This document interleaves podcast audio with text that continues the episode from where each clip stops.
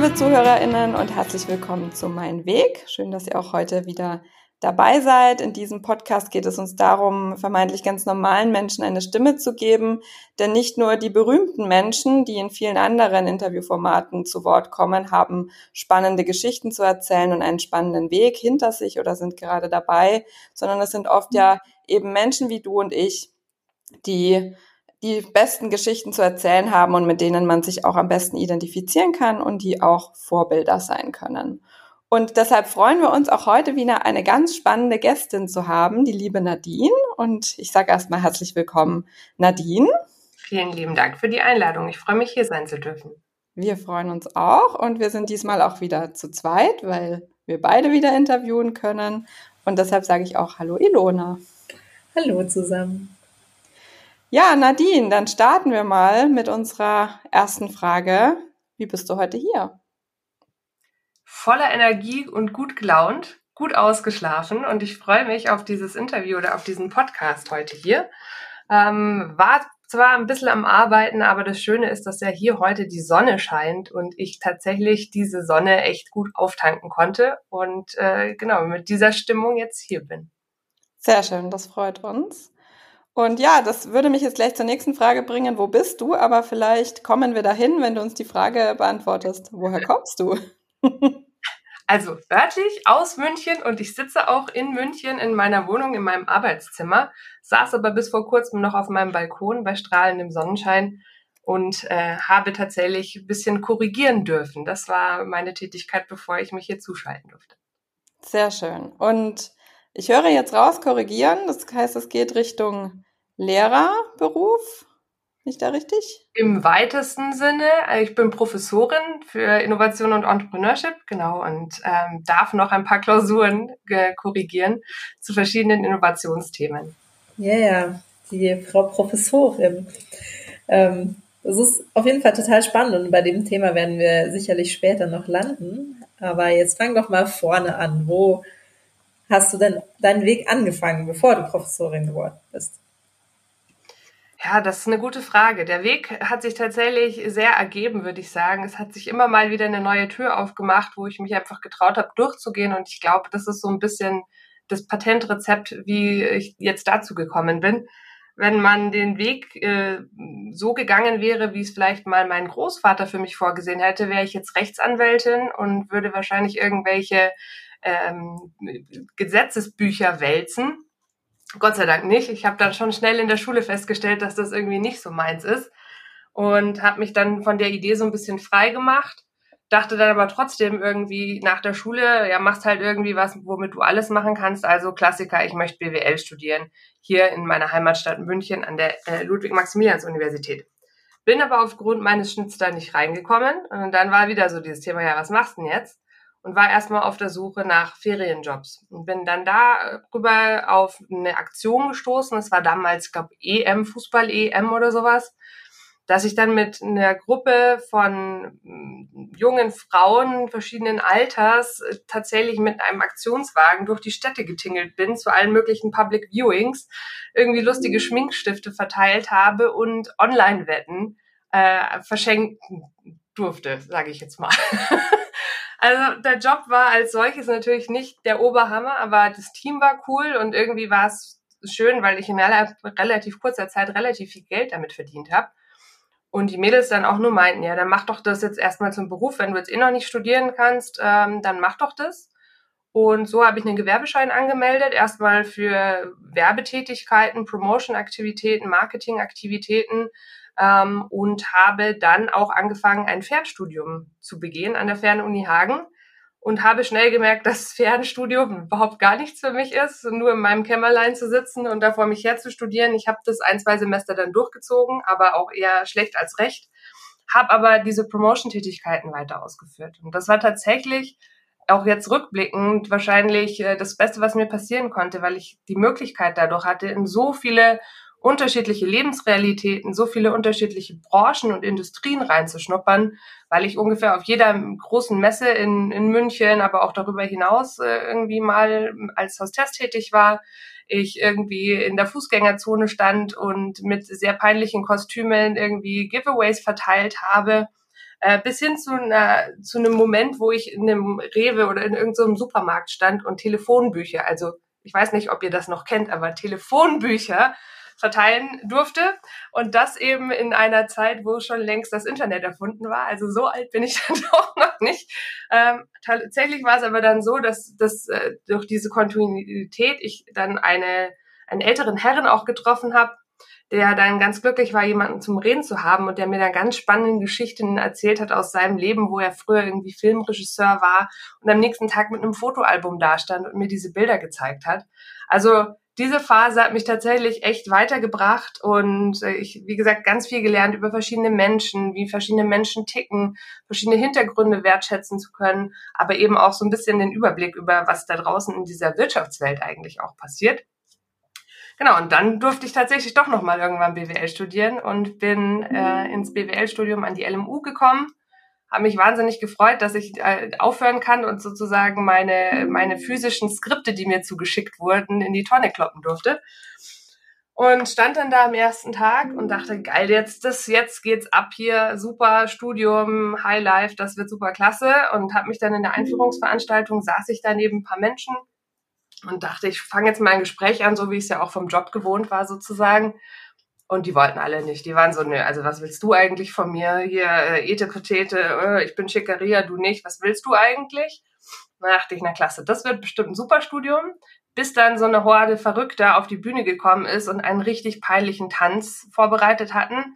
Die Gruppe nannte sich die Orientierungsphase, äh, O-Phase kurz genannt die im Prinzip den Auftrag hatten, den Studis so ein bisschen den Einstieg ins Studium zu erleichtern. Und ich fand es so geil, dass ich auch innerhalb von kürzester Zeit dort dann eingestiegen bin, ähm, das Ding dann irgendwann auch leiten durfte und dadurch auch viel wieder über Rhetorik gelernt habe und ge gemerkt habe auch, wie sehr mir das Spaß macht, vor anderen zu stehen, Leuten Wissen zu vermitteln, Hilfestellungen zu geben und somit auch irgendwie das Studium, was ja doch schon an vielen Stellen sehr trocken war, mehr wertschätzen zu können. Und so, wie gesagt, habe ich dann irgendwie mein BWL-Studium bestritten, habe da bei der O-Phase gewirkt und habe auf der anderen Seite eben auch ähm, die Promotion-Sachen weitergemacht, zusätzliches Gewerbe noch angemeldet für Büroservices und Beratung, so dass ich dann teilweise mein Portfolio noch erweitert habe und dann sowas gemacht habe wie Buchhaltung bei einem Malerbetrieb hier um die Ecke so ungefähr.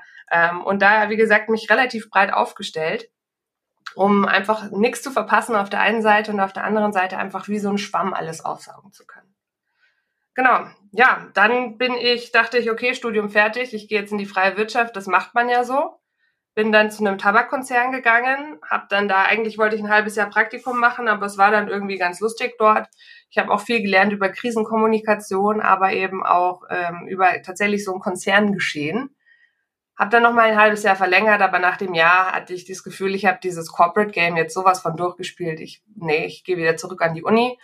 Bin dann an die TU München gegangen und habe da Wirtschaft mit Technologie studiert, nochmal was Neues zu sehen, also BWL-Master mit so ein bisschen Informatik nebenher was tatsächlich eine sehr herausfordernde Zeit war. Da war echt, wir saßen tatsächlich in den Vorlesungen drin von den Hauptstudiumsinformatikern im Bachelor, die da teilweise gelangweilt da saßen, wenn der Prof da vorne irgendwas erklärt hat und irgendwelche Programmieralgorithmen uns davor gekaut hat. Ähm, und es gab dann die kleine Gruppe von den blöden BWLern, die sich dann immer zusammengetan hatten und dann noch bis tief in die Nacht versucht haben, diese Aufgaben irgendwie zu lösen um dann echt wirklich ähm, bis fünf Uhr morgens da zu sitzen und planlos zu sein. das geht nur im Informatikstudium, glaube ich. Zumindest aus meiner BWL-Warte. Genau, ähm, ja, und das war dann die Zeit an der, an der TU. Da wurde mir dann ermöglicht, dass ich tatsächlich ein Auslandssemester mache. Bin dann da nach Mexiko gegangen, weil ich mir dachte, spanischsprachig wäre cool, aber irgendwie ist Spanien zu einfach. Also was könnte ich machen, was da irgendwie äh, sonst noch passt? Habe geschaut, was die TU für Partneruniversitäten hat und habe da natürlich schon relativ BWLerhaft geguckt, wo ich mir am meisten anrechnen kann, was hat das höchste Renommee und hatte dann irgendwie auf meiner Bucketlist entweder Mexiko oder Chile. Und dann ist das Mexiko geworden und ich habe mich wahnsinnig gefreut aber mein Umfeld war so, bist du bescheuert? Als blonde Frau willst du da hingehen? Da sind doch erst so viele Studenten verschwunden. Die werden dich alle umbringen, die Kartelle, und es wird ganz furchtbar und oh Gott, mach doch's bloß nicht. ich habe es doch gemacht und es war wahrscheinlich mit einer der besten Entscheidungen meines Lebens. Ich habe mich total in dieses Land verliebt. Ich hatte so eine tolle Zeit dort. Das Studium war mh, hm, relativ anspruchsvoll schon auch, aber ich war dort im, im, Master sozusagen angesiedelt, was die meisten eher so in Teilzeit neben ihrem Beruf machen. Dadurch hatte ich viel Zeit zum Reisen, Land und Leute kennenzulernen, sodass dann irgendwann ich eigentlich dachte, dass ich äh, dort bleiben werde und dort auswandern möchte. Ist aber dann doch nicht so gekommen. Ich hatte dann hier noch die Verpflichtung, meine Masterarbeit zu schreiben, die ich in einem Unternehmen geschrieben hatte. Und ähm, war dann wieder in München zurück und hatte schon während meiner ähm, Zeit, während der Masterarbeitsphase sozusagen gesehen, dass es eine Promotionsstellen äh, ausgeschrieben gab an der LMU. Hatte mich darauf beworben, einfach mal auf blöd und es kam abrupt eine Absage. Und ich war so, okay, gut, dann halt nicht. Schade, aber man hat es ja mal versuchen können. Ja, und dann habe ich halt meine Masterarbeit fertig geschrieben und habe doch noch immer damit geliebäugelt, zurück nach Mexiko zu gehen. Hatte da auch schon von einem großen bayerischen Automobilkonzern ein Angebot vorliegen, um äh, dort Business Development in Mexico City zu machen. Also es hätte eigentlich ganz gut gepasst. Warum nicht? Zwar wieder Corporate, aber Mai, äh, aber zumindest ein Einfallstor nach Mexiko. Und dann habe ich tatsächlich gesehen, dass diese Ausschreibung nochmal online gegangen ist für diese Promotionsstelle. Und ich war so, das kann doch gar nicht sein. Die, die haben die doch schon besetzt. Ist das jetzt nur ein Scam oder was soll denn das? Hab da angerufen und mein Ansprechpartner an der anderen Seite der Leitung war dann nur so, ja, ja, also sie, es ist schon nochmal offen. Sie können schon nochmal Ihre Bewerbung rüberschicken. Aber ich sag's Ihnen gleich, wir haben schon eine Welle an Bewerbungen und also die Aussichtschancen sind relativ klein. Ich so, ja gut, soll ich das machen? Soll ich es nicht machen? Gut, was habe ich zu verlieren? Habe nochmal meine Bewerbung in, in, den Ring geworfen und hatte dann plötzlich eine Einladung zu einem Vorstellungsgespräch. Diese Einladung auch wahrgenommen und ähm, lief eigentlich soweit ganz gut. Dann habe ich aber nichts mehr von denen gehört. Dann bin ich in den Urlaub gefahren, um meinen Masterabschluss sozusagen zu feiern, bis dann die Nachricht kam, ja, Ihr potenzieller Doktorvater würde Sie jetzt auch gerne kennenlernen. Möchten Sie vielleicht ans Max-Planck-Institut für Innovation und Wettbewerb kommen, um sich dort vorzustellen? Und ich nur sagen konnte, ja, geht nicht so richtig gut. Ich hänge hier gerade in äh, Halong Bay irgendwo in Vietnam rum. Also wir können gerne versuchen, einen virtuellen Call aufzusetzen oder sowas in die Richtung, aber äh, physisch funktioniert nicht. Und dann ist tatsächlich so gekommen, dass ich irgendwie auf so einem Boot hing in Halong Bay und wir über fünf verschiedene Anbieter es hingekriegt haben, eine Telefonkonferenz zu veranstalten mit meinem dann tatsächlichen äh, Doktorvater. Und ähm, ich diese Bewerbung dafür machen konnte, die dann auch glimpflicherweise positiv ausgefallen ist und dass dann die nächste Station war, vier Jahre lang an der LMU am Entrepreneurship Center die Lehrangebote zu verantworten für alle Nicht-BWLer. Und das hat mir natürlich wieder super gut in den Kram gepasst, mit dem nicht nur mit den gestreamlinten BWLern unterwegs zu sein, sondern auch mal in andere Lebensrealitäten reinschnuppern zu dürfen und habe dazu Gründerpersönlichkeiten promoviert. Genau. Und genau, als das dann zu Ende ging, hatte ich dann auch irgendwann die Nase voll von Projektmanagement auf der anderen, einen Seite, auf der anderen Seite des PhD Live sozusagen. Und hat gesagt, ich muss das Ding jetzt einfach fertig machen. Bin zwei oder zwei Monate, glaube ich, nach Holland gegangen zu meinen Co-Autoren, habe mir da irgendwie so ein kleines Apartment gemietet, war dann da in Rotterdam rumgesessen, jeden Tag mit meinem Fahrrad zur Uni gefahren, habe dann da, wie gesagt, ein Paper fertig geschrieben, dann die Energie gehabt, zu Hause den Rest der Dis fertig zu schreiben und konnte dann im März 2020 endlich abgeben. Schön mit dem Beginn der Pandemie, wie wir ja alle wissen. Hatte aber das Glück, dass ich vorher schon tatsächlich auch wieder über das Netzwerk an, ähm, an die Vizepräsidentin der Uni der Bundeswehr geraten bin die ähm, ein Mittel eingeworben hatte im Prinzip für den Aufbau eines Entrepreneurship-Angebots an der Universität der Bundeswehr. Was erstmal so ein bisschen kontraintuitiv klingt, so Bundeswehr und Innovation, aber irgendwie fand ich es ganz spannend. Und ja, irgendwie haben wir uns gut verstanden. Und nach einem gemeinsamen Café hatten wir irgendwie, waren wir uns beide einig, dass wir das gerne zusammen machen würden. Und so hatte ich eigentlich schon wieder die äh, Chance vertan, in, nach Mexiko zu gehen, sage ich jetzt mal, sondern hatte direkt schon den nächsten Job in der Tasche, äh, hatte dann einen Monat Pause, der dann nicht äh, leider auf Weltreise, sondern auf Balkonien endete, wie wir ja alle wissen, wegen der Pandemie. Und habe dann im Mai 2020 an der Uni der Bundeswehr angefangen und durfte dort ein Entrepreneurship und Intrapreneurship Center aufbauen, das leiten und habe das jetzt erst kürzlich abgeben müssen, schweren Herzens, weil es dann doch ein bisschen viel geworden wäre mit der Professur, die ich jetzt Anfang dieses Jahres angetreten habe. Genau. Das heißt, du hast auch noch habilitiert dann nebenbei. Nee, das zum Glück nicht. nee, genau. Also ich bin an der ähm, Hochschule für angewandte Wissenschaften. Da muss man tatsächlich unbedingt habilitiert haben, man muss promoviert haben und man muss Arbeitserfahrung von mindestens fünf Jahren nachweisen können. Genau. Und dann müssen die anderen dich noch ganz gut finden. Und wenn das dann noch alles irgendwie passt, dann kann man auch an der, an der Fachhochschule sozusagen Professorin oder Professor werden. Genau. Ja, das ist schon einiges, was, was du da erlebt hast oder äh, was du an Wegstrecke hinter dich gelegt hast. Ähm, ich würde gerne ziemlich am Anfang der Story nochmal einhaken. Du hast ja gesagt, dein, dein Opa, glaube ich, hätte eigentlich für dich vorgesehen, dass du in Richtung Jura gehst. Ähm, und meine Frage dazu wäre, wie hast du wie hast du für dich festgestellt, dass du das nicht willst und wie konntest du dich davon distanzieren? Weil für viele ist es ja schwer, gerade wenn die Familie oder nahestehende Personen irgend, irgendwas von einem wollen, dann ähm, zu merken, nee, das ist nicht meins und dann auch wirklich zu sagen, nee, sorry, ich mache lieber was anderes. Ja. Also ich glaube, es ist tatsächlich so, ich habe das einfach nie hinterfragt. Und dann, es kam schon so, dass mein Opa dann auch verstorben ist. Also, dass dann sozusagen nicht mehr dieser, ich sag mal, Druck in Persona vor mir war. Und Druck habe ich eigentlich auch nie verspürt, aber es war eigentlich für ihn immer klar, ich trete in seine Fußstapfen und ich werde halt dann Anwältin, so in die Richtung. Ähm, ich habe aber einfach überhaupt nicht drüber nachgedacht. Das war überhaupt nicht auf meinem Schirm, über Karrierechancen, Pläne nachzudenken.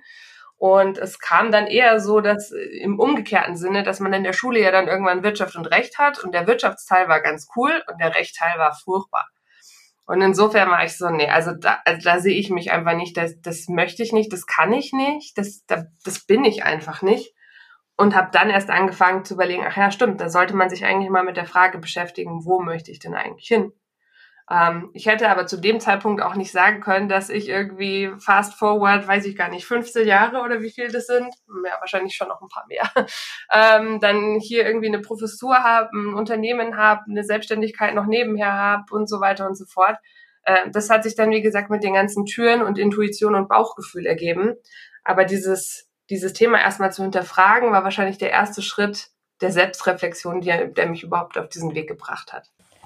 Und würdest du sagen, weil also dein Weg an sich, also erstmal super spannend und ich bin ein bisschen neidisch, weil einer meiner großen Träume, ich kann es ja hier mal disclosen, ist, ich möchte einmal Maskottchen sein. Ja, ich möchte einmal sowas annehmen. Das kriegen wir. ähm, ich kann mir aber vorstellen, dass wenn man es regelmäßig machen muss, das einen ziemlich nervt. Äh, aber es klingt jetzt trotzdem so, also es war eine Station nach der anderen. Dieses Mexiko-Thema zieht sich so ein bisschen durch, dieser Wunsch nach Mexiko. Nichtsdestotrotz, die Dinge sind dir so zugefallen, in Anführungszeichen. Oder würdest du schon sagen, ja, ich habe schon jedes Mal auch wieder reflektiert, überlegt, ist es jetzt das Richtige? Oder bist du wirklich so ein Mensch, der sagt, nö, coole Chance, lass mal ausprobieren? Ich würde schon mich in diese Sparte äh, einsortieren, also so echt so ein bisschen in die Richtung, lass mal machen, könnte ja gut werden. Und was habe ich zu verlieren auf der anderen Seite? Also ich habe tatsächlich nicht so Angst davor, dass ich irgendwann unter der Brücke schlafen muss. Da findet sich immer irgendwas. Und wie gesagt, ich habe mir mein komplettes Studium und alles außenrum. Ich hatte eine richtig gute Studierendenzeit, weil ich relativ viel Kohle immer auf der hohen Kante hatte. Ich habe halt viel gearbeitet, habe halt auch nicht nur gefeiert, habe auch viel gefeiert. Also das kann man auch nicht außen vor lassen. Aber ähm, habe auch einfach geschaut, wie passt den Stundenplan, wo kann ich da noch einen Job haben, welchen Job kann ich hier noch annehmen und habe mir das so ein bisschen optimiert dahingehend, dass ich mir auf der anderen Seite auch diese Freiheiten dann ähm, äh, rausnehmen konnte. Ähm, ansonsten glaube ich, dass es schon wichtig war, dass auch wahrscheinlich am Anfang organisch gewachsen, jetzt natürlich ein bisschen strategischer aufgezogen, ich mir ein Netzwerk aufgebaut habe, was überhaupt diese Türen ermöglicht. Dass mich Leute auf dem Schirm haben oder dass ich relativ einfach mit Menschen in Kontakt kommen kann, einfach weil ich schon viel gesehen habe, viel gemacht habe ähm, wahrscheinlich relativ umtriebig auch bin, schätze ich. Und das natürlich sehr hilft, um dir überhaupt mal Türen aufzeigen zu lassen. Warst du schon immer so umtriebig? Also bist du schon so ein quirliges Kind gewesen? Also ich erinnere mich nur in einem meiner Grundschulzeugnisse stand irgendwie drin, ich bin der Ruhepol. Also ja, hm. äh, nee, und tatsächlich ist das auch nicht, also ich glaube, das ist eine Facette von mir. Ich mag gerne unterwegs sein, ich mag gerne viel Neues ausprobieren, viel Neues sehen, aber ich muss nicht immer in der ersten Reihe stehen und äh, um Aufmerksamkeit haschen ich schaue mir viel einfach auch von der Seite an. Ich kann andere Leute auch äh, machen lassen, beobachte das, bilde mir meine Meinung darüber, probiere es dann vielleicht aus oder auch nicht. Ähm, insofern ist es so eine Mischung. Also auf der einen Seite ist es so ein bisschen dieses, nö, ich übernehme gerne Verantwortlichkeit, mir macht es Spaß. Ich bringe, wie gesagt, auch gerne Leuten was bei oder teile mein Wissen, meine Erfahrungen, aber nicht um jeden Preis. Das ist so ein bisschen das eine. Und auf der anderen Seite mh, mm, sich einfach mal drauf einzulassen, was von der anderen Seite kommt, hilft halt einfach so ein bisschen. Und dafür musst du nicht ungefähr der, der Hardliner sein, der immer vorne rumhüpft und All Eyes on Me spielt, sondern ähm, einfach mal gucken, wer steht denn vielleicht nicht in der ersten Reihe, sondern wer steht neben mir in der zweiten oder vielleicht so in der dritten, vierten Reihe und einfach mal das Gespräch suchen. Und wenn sich herausstellt, die Person, mit der du das Gespräch angefangen hast, ist vielleicht nicht deine Wellenlänge, mein Gott, auch gut, was hast du verloren? Nur eine neue Erkenntnis hast du gewonnen. Ja. Und vielleicht sind auch coole äh, Leute dabei, die du dann auch entweder zu Freunden werden lassen kannst oder eben zu wichtigen Business-Kontakten. Ja, also ein großes Interesse an Menschen, eine große Neugier und auch unglaublich viel Energie. Also kommt jetzt auch hier so durch den Rechner durch. Und ich habe mir jetzt vorhin äh, noch gedacht, als du auch so erzählt hast, dein ganzer Weg, es klingt schon auch trotzdem, ja, viel Energie, aber ist es auch eine Art Anstrengung gewesen? Oder würdest du sagen, nee, dadurch, dass du eben beides in dir hast und gut drauf achten kannst, hast du auch deine Möglichkeiten, immer wieder dir Energie irgendwie dann zu holen, um dann wieder durchzustarten? Ja, interessanter Aspekt. Also ich glaube schon, dass ich mir das selber so aussuche, aber ich nehme schon eher immer den schwierigeren Weg. Also mhm. die Zeit zum Beispiel an der LMU hatte ich halt keine, war ich immer zwischen den Stühlen gesessen, weil ich eigentlich ja promoviert habe am Max-Planck-Institut, wo ja nur Vollzeit-Researcher sind, die halt super Nerds in ihrem Feld sind. Und auf der anderen Seite hatte ich, hatte ich im Prinzip eine Innovationsberatung, ähm, die das Entrepreneurship Center Cross finanziert haben, die im Prinzip Projektmanagement gemacht haben, die Beratungsprojekte gemacht haben, die ich teilweise dann unterstützen durfte als Freelancer, das auf jeden Fall. Aber insofern saß ich da immer in der Mitte und die einen haben halt immer gesagt, ja, die macht ja überhaupt nichts für ihre Forschung und die andere, die macht ja gar nichts für Projektmanagement. Ich habe dann trotzdem irgendwie geschafft, beide zu befriedigen oder irgendwie ins Positive sogar zu kehren, aber natürlich ist es mit doppelter Anstrengung verbunden. Genauso jetzt, dass ich mir ausgesucht habe, noch drei Monate beides Teilzeit zu machen, obwohl ich einfach sagen könnte, Tschüssikowski, Uni BW, schön war es bei euch, aber jetzt kommt mit euren Dingen und Problemen alleine klar. Weil mir ist ganz wichtig, dass ich mein Team nicht einfach so fallen lasse und dass ich das irgendwie schön übergebe, schön ausphase und dann ähm, halt das aber auf meine Nachtschichten äh, dann Vorlesungen vorbereiten sozusagen eingezahlt hat. Genauso wie auch jetzt ich ja noch ein Unternehmen nebenher führe, und das noch zur Professur mache. Also man könnte das natürlich alles einfacher haben. Man könnte sich auch einfach keine Selbstständigkeit antun nebenher. Ähm, ich glaube, ich könnte auch einfach wieder in Corporate zurückgehen und zwar unglücklich sein, aber da einfach mein 9-to-5-Ding machen und danach gucken, wie ich das viele Geld, was ich dort verdienen würde, äh, in meiner Freizeit dann ausgebe. Aber so bin ich einfach nicht gestrickt. Also das ist irgendwie, hat sich immer so ergeben, dass ich zwar mit doppelt Energie oder doppelt Anstrengung irgendwas mache, was sich aber dann ausgezahlt hat. Ja, also ich finde, das merkt man auch in allen Dingen, die du tust, dass du da mit Herzblut dabei bist. Also ich, ich kenne dich ja auch aus äh, von der Seite so ein bisschen. Also äh, kann ich mal spoilern hier von, von außen her. Wer mit Nadine zusammenarbeitet, weiß, dass da viel, viel Herzblut drin steckt und äh, ja, einfach so viel Energie, was total schön ist. Was, was mir aber auch aufgefallen ist bei den Dingen, die du erzählt hast, was sich so ein bisschen durchzieht, ist, du bist oft so, ja, wie soll ich sagen, ein bunter Vogel in, in Anführungszeichen, weil, weil du jetzt schon öfter gesagt hast, du hast in diese Gruppe, in der du da warst, nicht so hundertprozentig reingepasst. Also unter den ganzen äh, ja, geschniegelten BWLern warst du irgendwie so ein bisschen anders, bei denen im Max-Planck-Institut warst du irgendwie so ein bisschen anders. Ähm, in, in der Entrepreneurship-Welt, in der du viel unterwegs bist, äh, sind ja, glaube ich, das kannst du wahrscheinlich besser sagen, glaube ich, auch nicht so viele Frauen zum Beispiel unterwegs. Also du, bist ja da schon immer so ein bisschen anders einfach als die anderen. Wie, wie ist das so für dich? Wie, wie gehst du damit um und wie fühlst du dich auch? Ähm, interessante Frage. Also ja, würde ich auf jeden Fall unterschreiben, dass ich immer so ein bisschen anders bin äh, und das glaube ich auch schon tatsächlich seit der Kindheit äh, war, weil ich halt einfach ungern auch nur irgendwo mitlaufe, ohne mir selber meinen Kopf dafür zu machen. Was in der Schule ja schon zum Beispiel so ein Ding ist. Dann so, oh, da geht man halt mit den coolen Kids und macht alles, was die coolen Kids machen, um auch ein cooles Kid zu werden. Ich habe dann irgendwann halt auch gesagt, hm, pff, weiß ich jetzt nicht. Natürlich fühlt man sich am Anfang so ein bisschen, ja toll, ähm, alleine gelassen.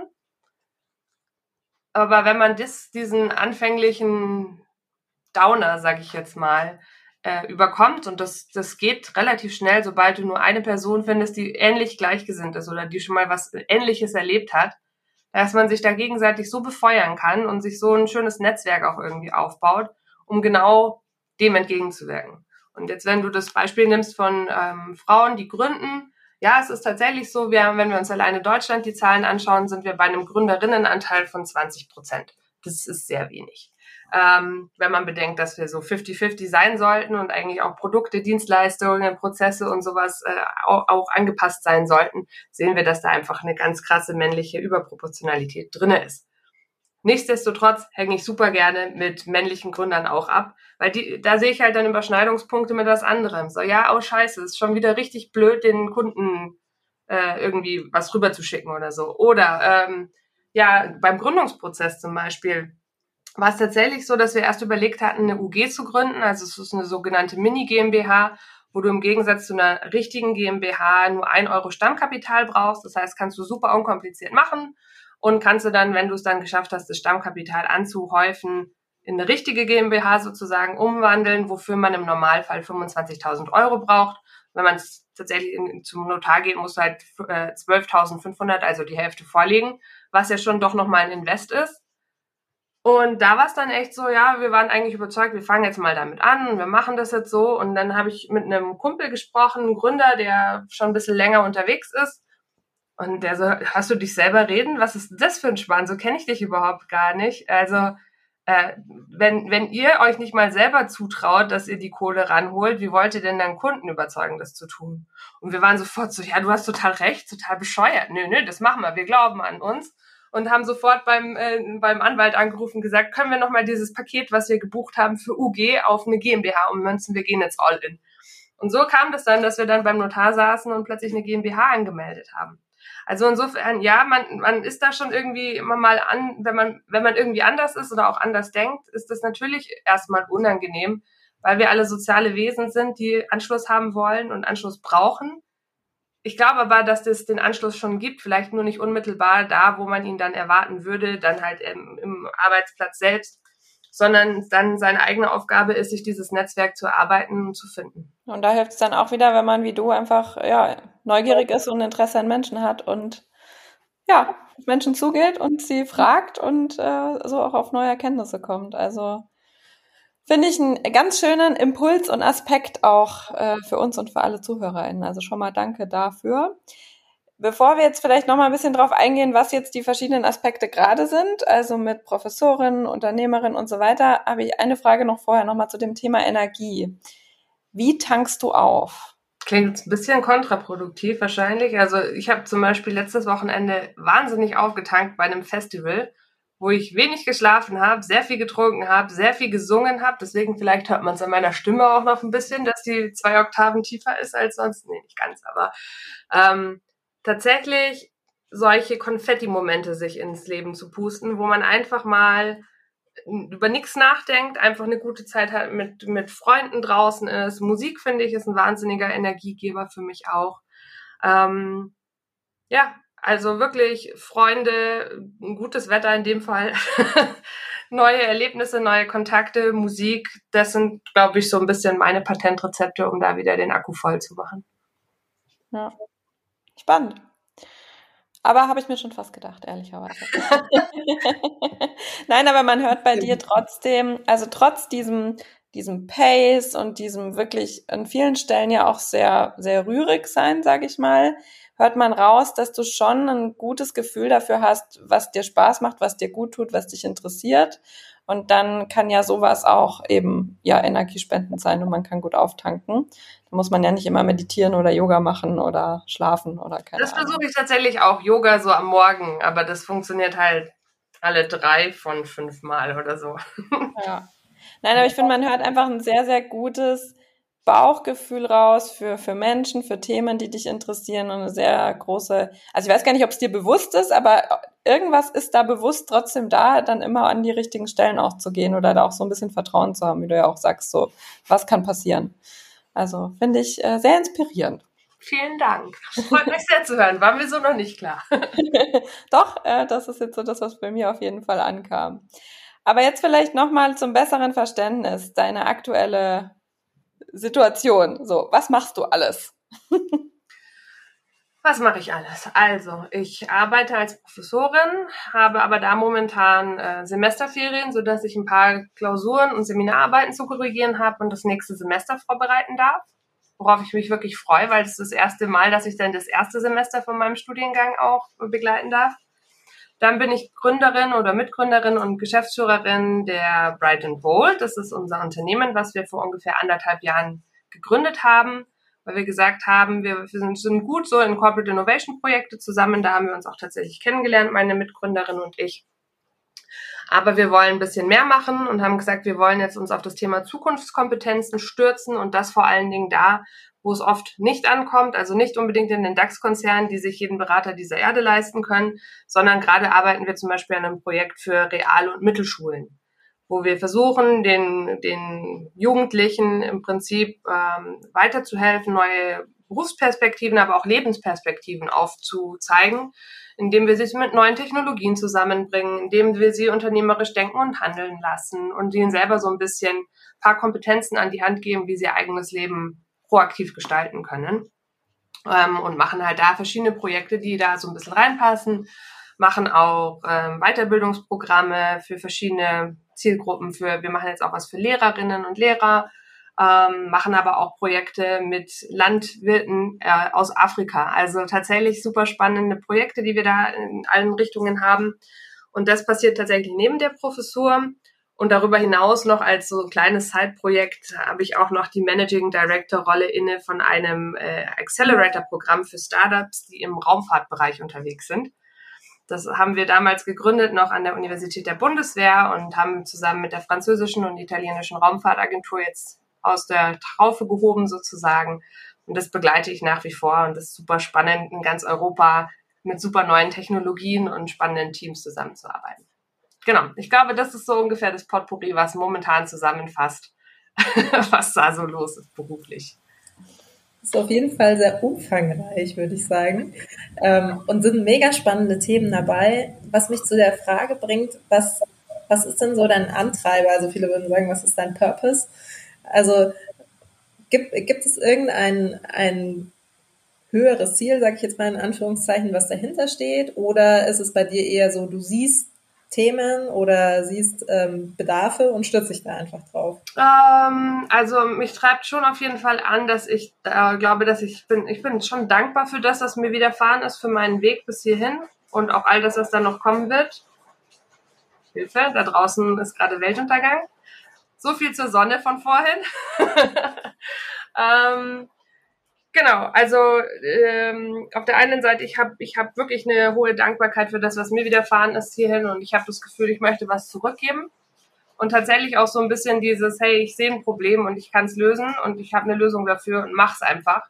Ich glaube, das ist schon so ein bisschen dieser Entrepreneurial Spirit, dieses Entrepreneurial Mindset, was ich hoffentlich nicht nur von Berufswegen äh, mir antrainiert habe oder besitze. Und tatsächlich die Begegnung mit vielen spannenden Menschen, viele Geschichten hören, viel sehen, viel erleben. Ähm, das ist, glaube ich, das, was mich antreibt und was halt in diesen verschiedenen Tätigkeiten sehr viel gedeckt wird, würde ich mal sagen. Dann würde ich jetzt gerne nochmal bei deinem, bei deiner jetzigen Unternehmung einhaken. Ich weiß nämlich, dass wir auch die ein oder andere Lehrerin als äh, Zuhörerin haben. Und deswegen da einmal die Frage, weil ich finde das super spannend und richtig gut, weil das ist was, wo ich mir auch immer denke, boah, da müssten wir viel mehr tun. Deswegen sehr gut. Wie genau ist das Geschäftsmodell oder wie kommt man an euch ran? Ähm, genau, und was bietet ihr da an? Total gerne. Also was wir im Prinzip gerade erarbeiten, das haben wir im Arbeitstitel die Bundesjugendspiele für Digitalisierung genannt. Also momentan fokussieren wir uns hauptsächlich zwar auf Real- und Mittelschulen, aber wir sind im Prinzip offen, weil wir sagen, dass gerade die Jugendlichen da so ein bisschen ähm, mehr brauchen. Was wir im Prinzip machen, ist, wir bieten in den fünf Kompetenzbereichen von Zukunftskompetenzen, das wir als Framework entwickelt haben, ähm, Upskilling an für Schülerinnen und Schüler. Das kann entweder in der Projektwoche laufen, da haben wir jetzt zwei Piloten im Sommer laufen, um, um das zu verproben, ob das besser läuft, wenn es sozusagen kompakt in einer Woche ist und man sich da in die Projektwoche der eigenen einzelnen Schulen eingliedern kann. Oder in so einem wöchentlichen AG-Format über vier Wochen. Und dann das große Finale ist im Prinzip ein zweitägiger Wettbewerb, wenn man so möchte, wo wir von Unternehmen Herausforderungen nehmen. Sowas wie, wie muss von der Stadtsparkasse die App der Zukunft ausschauen, um die Gen Z und wie sie alle heißen, noch irgendwie abzuholen. Wir schauen, dass wir das dann so ein bisschen vereinfachen, dass wir die dann schon darauf vorbereiten, auf diese, diese Prüfung sozusagen vorbereitet zu sein. Und dann treten unterschiedliche Schülerinnen-Teams gegeneinander an, um an zwei Tagen unter Begleitung und mit viel Spaß und Sport und Spiel sozusagen da eine Lösung zu erarbeiten, die dann präsentiert wird und dann auch prämiert wird und im besten Fall mit einem Ausbildungsplatz bei einem coolen Unternehmen. Das ist so ein bisschen das große Konzept. Ähm, momentan sind wir, wie gesagt, dabei, nochmal den Mechanismus zu vertesten, zu schauen, dass die Materialien, die wir erarbeitet haben, auch schulgerecht ist oder sind. Und das wird jetzt im Sommer stattfinden und der Plan wäre ab nächstem Jahr, dass dann tatsächlich verschiedene Schulen gegeneinander antreten zu lassen und im besten Fall dann wie die Bundesjugendspiele, wo man in Kugelstoßen gegeneinander antritt, auch in Digitalisierungsthemen beispielsweise gegeneinander antritt. Genau. Sehr cool. Bundesjugendspiele ist für mich zwar eher so ein Trauma, aber Digitalisierung klingt super. Genau. Ja, und gerne jederzeit an uns wenden. Also wir haben einen Instagram-Kanal, wir sind auch im Internet zu finden, brightandbold.de. Ähm, gerne jederzeit. Wir freuen uns über jeden Input, jeden Unterstützer, jede Unterstützerin vor allen Dingen. Und ähm, genau, für jeden Spaß zu haben auf jeden Fall. ja, machen wir auch nochmal einen Link auf jeden Fall in die Show Notes. Cool. Ja, du hast schon von deiner Mitgründerin gesprochen, die, die sehr ähnlich tickt ja auch wie du. Was wir, was uns oft auch immer noch interessiert, ist an sich so WegbegleiterInnen im Leben, die dich vielleicht geprägt haben, die wichtig für dich waren. Was würdest du da sagen? Wer war das so? bestimmt meine Mama, die mir äh, alles ermöglicht hat und mich immer unterstützt hat, egal was ich machen wollte oder nicht tun wollte. Ähm, meine Omas beide, die aber leider schon früh verstorben sind, aber die so ein bisschen auch mir immer den Halt damals gegeben haben, also wirklich so die Female Family Community. Äh, bestimmt ganz zu einem großen Teil, uh, bin ich selber erschrocken, Entschuldigung, ähm, zu einem großen Teil eben Sarah, meine Mitgründerin und beste Freundin auch, also insofern nicht nur das. Ähm, und wahrscheinlich auch die Vizepräsidentin der Uni BW, mit der ich tatsächlich die letzten drei Jahre gegen Bundeswehr, gegen Bürokratie und alle möglichen anderen Herausforderungen angetreten bin. Und wir zusammen da, glaube ich, ein ziemlich cooles Projekt auf die Beine gestellt haben. Und äh, die mit ihrem Willen, ihrer Vision und ihrer Durchsetzungskraft auch auf jeden Fall einen Impact oder einen Eindruck bei mir hinterlassen hat. Viel Frauenpower. Ja, auf jeden Fall. Ja. Du hast vorhin auch das Thema Gründerinnen schon mal angesprochen und ja, du hast ja auch zu dem Thema promoviert. Was würdest du sagen, ist so gerade in der Gründerszene, was, was, sind da so die Herausforderungen, ja, vor denen wir als Deutschland stehen oder auch äh, Frauen an sich in Deutschland oder was sind da so die Dinge, wo du sagst, da müssten wir dringend dran aus deiner Sicht? Also gerade was das Thema Frauen angeht, ist es oft der fehlende Mut, sich, man traut sich da viel zu wenig zu. Und das ist ein Schmarrn. Ähm, es gibt verschiedene, also wenn ich eine Idee habe, einfach mal machen und ja, denn wenn das Argument kommt, nee, ich traue mich nicht, weil hier arbeitslos und sonst was, ja, wir sind trotzdem in Deutschland in einem ganz guten Sozialgefüge aufgehoben. Das Schlimmste, was passieren kann, ist dann äh, Arbeitslosengeld und selbst das ist auch eine Strecke, die man überstehen kann. Das, was äh, fehlt, sind definitiv bestimmt noch flächendeckendere Angebote zur Unterstützung ähm, Regulatorien, die Unternehmertum einfacher machen und die vor allen Dingen auch durchlässiger macht für ausländisches Potenzial hierher zu kommen. Weil momentan sehen wir eher den anderen Trend, dass es attraktiver ist für lokale Teams ins Ausland zu gehen, als dass wir äh, ausländische Teams sozusagen herkriegen. Also es sind viele Baustellen, aber ich glaube, es hat sich schon auch in den letzten paar Jahren, Jahrzehnten einiges da getan, was uns ins Positive. Ja, also ich finde von, dem, was du sagst, das steckt total viel drin. Ein Aufruf an, an alle Frauen, mutig zu sein, sich was zuzutrauen, aber auch ein Aufruf an politische Player, da einfach mehr zu ermöglichen und äh, die Türen aufzumachen. Was ich total schön finde und auch sehr, sehr wichtig finde, weil er auch an allen Stellen nach Fachkräften geschrien wird, nach mehr Unternehmertum geschrien wird, nach mehr Innovation geschrien wird. Also das wäre sicherlich ein guter Weg, um dahin zu kommen. Ähm, weil du gesagt hast, die ausländischen Fachkräfte, komme ich nochmal auf das Thema Mexiko. Du hast ja vorher gesagt, du warst da und da hast dich in dieses Land verliebt und du wärst so gern geblieben oder dann vielleicht auch zurückgegangen. Jetzt hast du ja, ähm, ja eine gute Stelle angetreten in München, ist ja auch nicht in Mexiko. Ähm, bereust du das, dann nicht mehr hingegangen zu sein oder hast du da immer noch eine Sehnsucht oder ist es für dich jetzt okay zu sein, wo du bist? Ich bin glücklich da, wo ich bin. Ich sage aber nicht, dass ich vielleicht nicht noch ein paar Jahren da nochmal hingehe. also, gerade finde ich alles gut, wie es ist. Ähm, wie gesagt, ich habe ja auch die Stelle oder diese, ja, die, also die Professur ja gerade erst angetreten. Die Firma nimmt langsam richtig Fahrt auf und es macht wahnsinnig viel Spaß. Also eigentlich kann ich mich überhaupt nicht beschweren. Ähm, das läuft alles richtig, richtig gut. Ich werde bestimmt demnächst nochmal nach Mexiko in Urlaub fahren, meine Freunde dort besuchen, also das auf jeden Fall.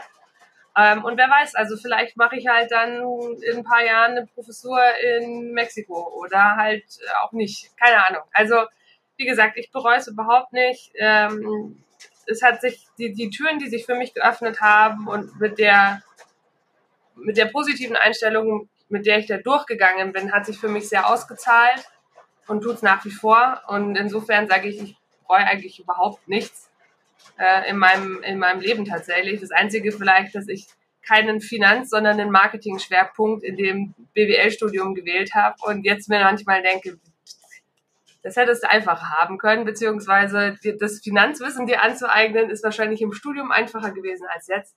Aber tatsächlich alles andere ist, auch wenn es nicht so geplant war oder auch geplant ist, ist das gut, wie es ist und ich mag das. Das ist eine tolle Einstellung. Absolut. Wir fragen ja auch öfter nach, äh, nach dem Thema Umwege oder Abzweigungen.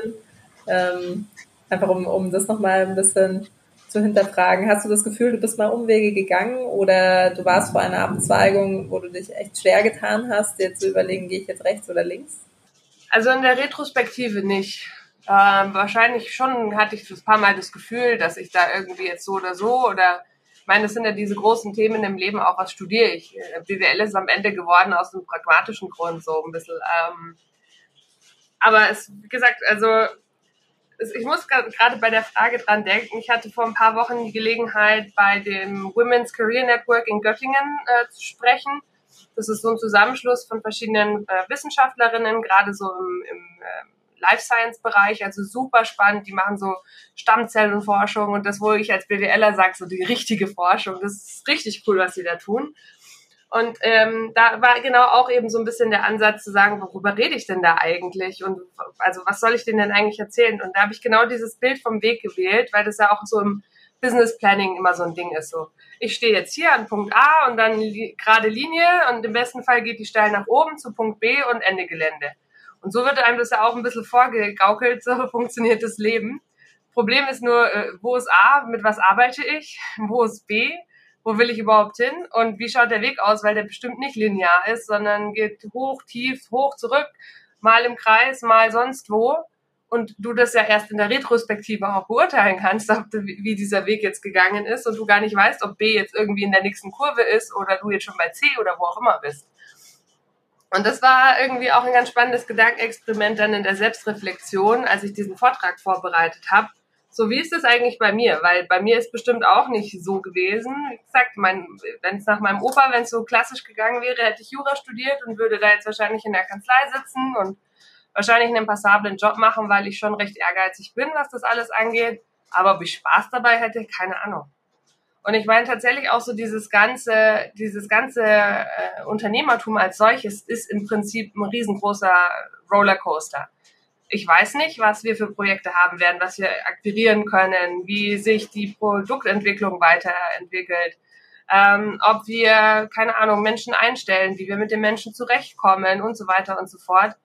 Das hatte ich in der Vergangenheit auch schon oft, dass du auch dann teilweise an Menschen geglaubt hast, dachtest, super, das passt wunderbar in der Zusammenarbeit und nach drei Monaten ist dir klar geworden, ja, nee, jetzt sollte man vielleicht doch nochmal noch mal neu evaluieren und lieber jetzt das Pflaster abziehen, als wenn es dann richtig weh tut.